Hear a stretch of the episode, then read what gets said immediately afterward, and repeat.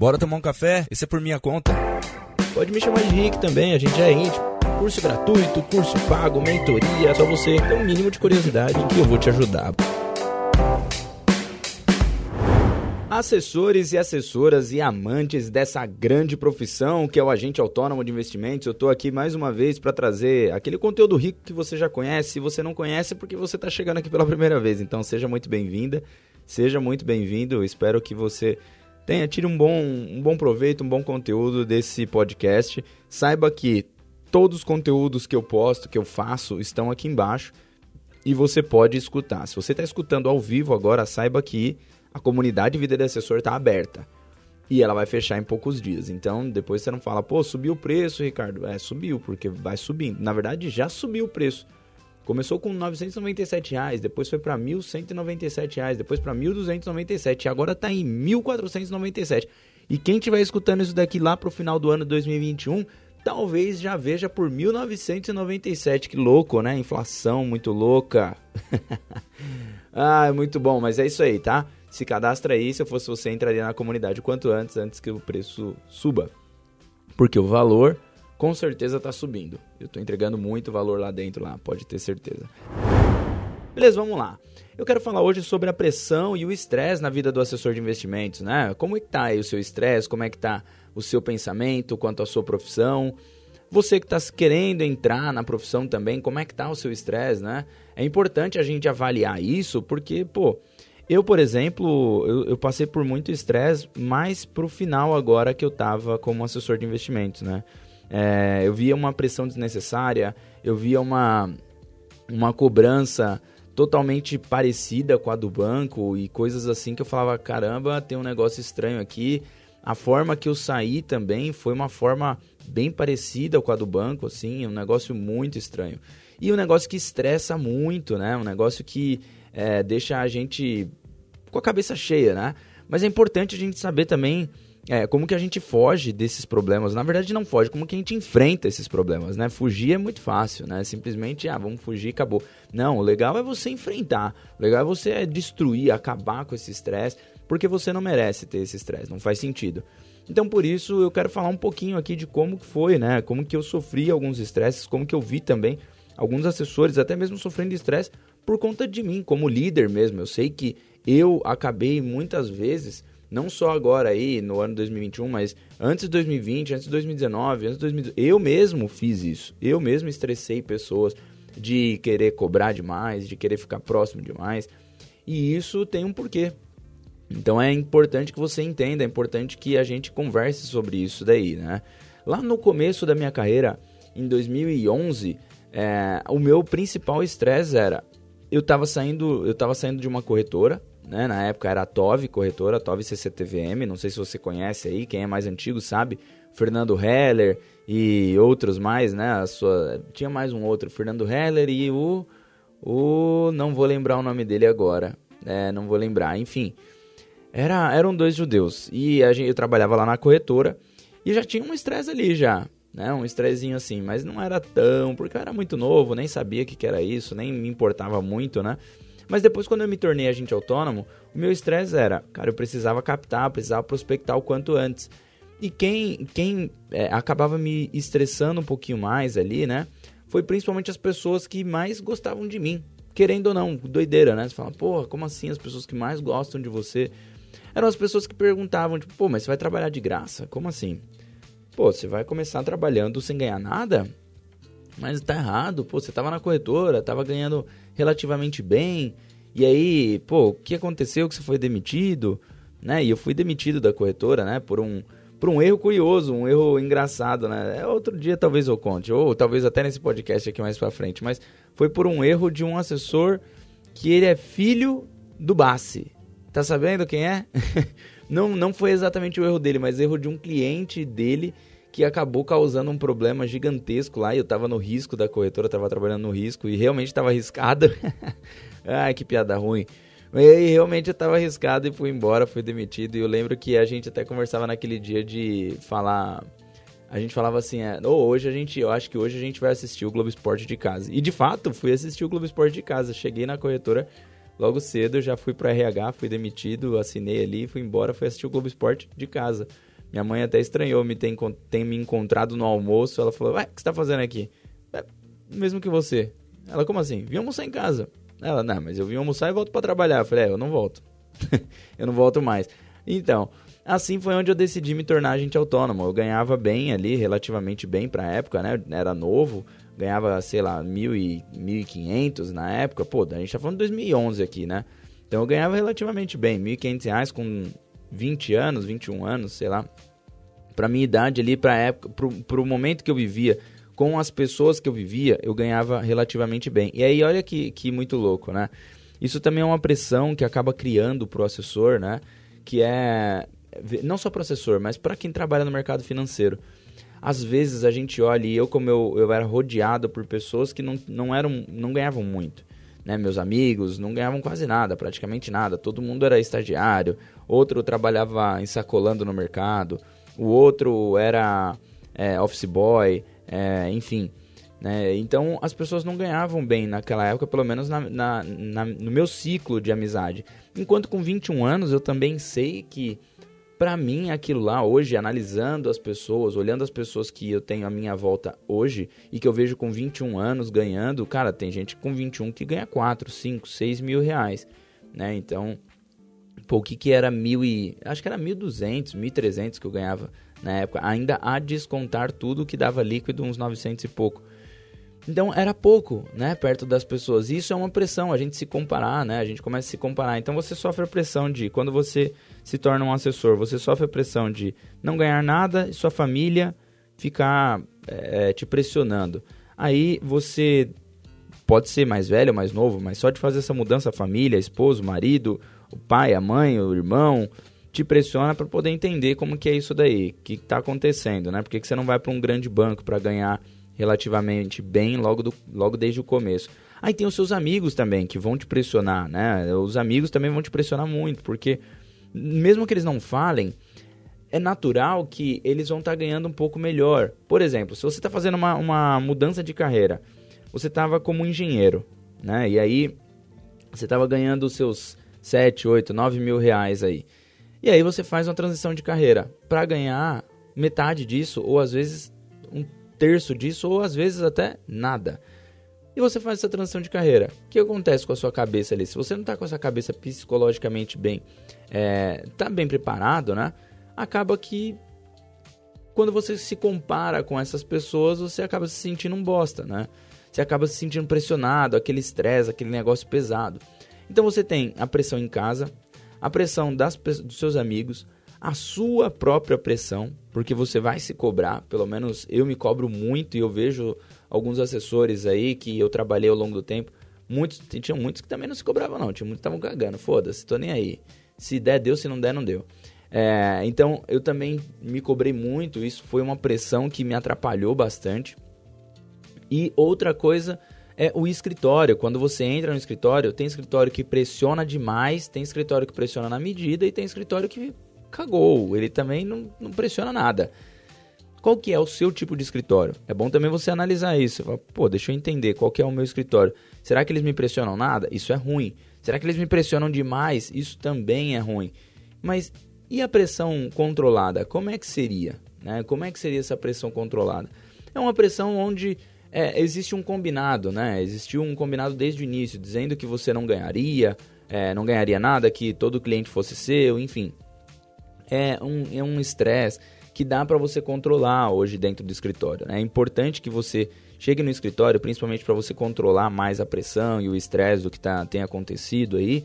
É, do que pode acontecer na verdade, né? Que são assessores que querem sair depois do escritório e aí fica num estresse gigantesco porque ele não se atentou ao contrato dele.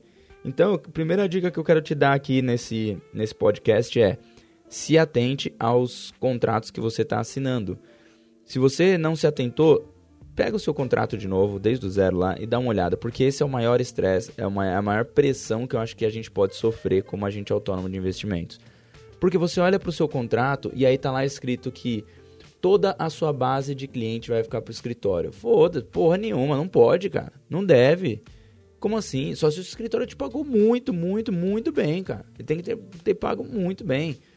Sei lá, você saiu do banco ganhando 10 e aí chega no escritório, os caras têm que pagar 20, 30, 40, sei lá. Tem que pagar muito bem, porque senão tá errado. Escritório que quer segurar a sua base inteira, tá errado, não existe isso. Não, não tem que existir. E se o escritório segura a sua base inteira, significa que você está deixando dinheiro na mesa. Porque na hora que você deixa a sua base inteira e vai embora para, sei lá, não deu certo, tá? É como um casamento. Como funciona um casamento? Né? Você tá, você se casou com a pessoa e você tem lá todos os, você pode colocar lá alguns, alguns modelos de casamento, né? alguns modelos de união. Um modelo onde é apartado tudo, né? Tudo que eu ganhar, tudo que a minha esposa ganhar, é, ou tudo que seu marido, esposa, enfim, ganhar aí, vocês separam, independente se vocês estão casados há 10, 15, 20, 30 anos. O que você ganhou no seu nome é no seu nome, o que ela ganhou no nome dela ou ele ganhou no nome dele é dele, certo? Perfeito. Esse, esse é um tipo de união. Tem um outro tipo de união que é o que separa tudo que vem de antes, né? Tudo, ah, antes de eu casar, eu tinha um carro, uma casa e um apartamento na praia. Beleza, e ela? Ela tinha um jatinho, um, um helicóptero e, sei lá, qualquer outra coisa, tá? Uma lancha. Beleza, tudo isso daqui para trás, a gente sabe então que é individual. Agora, quando casou e aí compraram uma nova lancha, compraram um novo jatinho, sei lá. Isso daqui significa que o, a nova lancha, o novo jatinho, é de quem? Dos dois, né? Se separar, tem que separar um meio, correto? É assim que se separa. Beleza. E tem a união total, aonde você é, une tudo, desde o de antes, o depois, tudo que se ganhou, tudo que vai ganhar, tudo que está ganhando, tudo é unido. Só que na hora de separar, tudo se separa 50%, certo? E aí você vai ver o que é mais justo. Agora, pensa comigo. Você entra no escritório e aí você começa a, a trabalhar. Você tem um repasse de 50%, 40%, certo? Daí você vai sair e você não pode levar absolutamente nada. Nada. Cara, isso é muito louco. Isso é muito louco. Isso. Porra, isso não pode. Isso estressa pra caralho. Isso, isso me estressa demais. Porque, cara, mesmo como é, gestor de escritório, eu sempre defendi a ideia de que se houve uma separação, os dois lados têm que sair com o ônus e com o bônus. Não tem essa. Se tem dívida, dívida para cada lado. Se tem bônus, se tem entrada de, de cliente, se tem os clientes a serem atendidos, 50 para cada lado. Essa é a minha opinião sobre é, união. Não tem que ser uma, uma união onde só um fique com tudo e o outro fique com nada. Porque pensa assim, ó, você entrou no escritório. Se o escritório coloca para você que você tem que sair, que você vai sair, que, sei lá, te, te demite, te tira lá do time, e você não vai levar nada desses clientes, cara, você não está recebendo um seguro-desemprego por isso. Você não vai receber nada, nada. Seguro-desemprego eu dei um, um exemplo que talvez seja até ruim, mas você não vai receber nada por isso. E aí é onde você começa a se estressar pra cacete, porque você não olhou o contrato lá no começo. Então você, como eu disse, você sofre pressão da sua família porque você está começando numa profissão onde você não vai ganhar nada, absolutamente nada no começo. Ou talvez até comece ganhando, né? Dependendo da forma que entra hoje, o AI está muito valorizado, até demais também, eu acho. Mas ok, tá lá, entra ganhando. Daí sua família vai te julgar que você está saindo de um, de um grande banco ou de um grande emprego que você já montou há um bom tempo é, ou que você tem que investir numa carreira, se você é novo, você tem que investir numa carreira de uma multinacional e vai te pressionar, vai te gerar estresse. É, talvez até mudar suas atitudes aí daqui para frente. Ou então os seus amigos, você vai se comparar e vai se estressar com você mesmo, durante o seu, o seu trabalho. Vamos supor que você entrou no escritório, durante o seu trabalho, você está fazendo ali, começa a estressar, começa a ter pressão de autocobrança, porque você não se preparou, não, não, não fez a comunidade de vida assessor, né? Não se, não, não se preparou, não tem conhecimento comercial suficiente, e aí você acaba se estressando muito. Para você não se estressar, faz a comunidade, entra na mentoria lá que vai dar, vai dar bom, cara, pode ter certeza. Tem mais de 200, 200 pessoas que garantem isso daí já. Ou então a pressão do escritório, que eu acho que a pressão do escritório é uma das piores, sendo muito sincero. Se o escritório ele cobra demais, se o escritório ele vai muito para cima e ainda assim tem um contrato pesadíssimo como esse de que não pode levar nenhum cliente, e isso eu sei que é assim porque é a maioria, a maioria dos escritórios são assim. A maioria dos escritórios acabam criando esse, essa pressão e esse estresse aí, dizendo que se você entrar, você tem que entrar com um acordo de 100%, de que se você sair, os, o, o, os clientes, você não pode abordar nenhum cliente. 100% tem que ficar. Tá errado, cara. A não ser que você assinou um contrato de sociedade. Aí é diferente. Aí o estresse tem que diminuir do seu lado aí. Você tem que entender que se você assinou um contrato dizendo que você se tornou sócio, cara, aí eu acho que é totalmente correto de que você realmente não leve nenhum cliente na sua saída. Você entrou, você trabalhou, você se tornou sócio. No final, eu acho que tem sim assinar um, um, um acordo de que você não vai ir para cima dos clientes, muito menos dos outros assessores, caso você queira montar um outro escritório. Esse eu acho correto.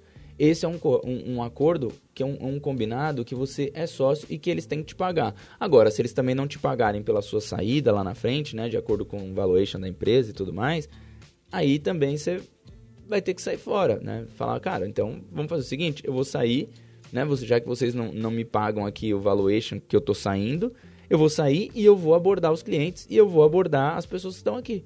Porque vocês estão quebrando o contrato. Aí é um outro estresse que você vai passar, que talvez esse daqui é muito difícil, muito, é mais difícil de passar, não que é muito difícil, é mais difícil de se passar. Não, o, o escritório não vai querer criar esse estresse, acredito eu. Agora, o estresse de você não assinar, assinar um contrato e esse contrato você ter que deixar os seus clientes todos lá, caso você venha sair por vontade sua ou por vontade do escritório, isso, pra, na minha opinião, é um abuso muito grande. É um abuso muito grande. E tem ainda a pressão que você tem que crescer, né? O escritório te cobra para que você cresça, porque caso você não cresça, ele não quer você lá no time e tá certo.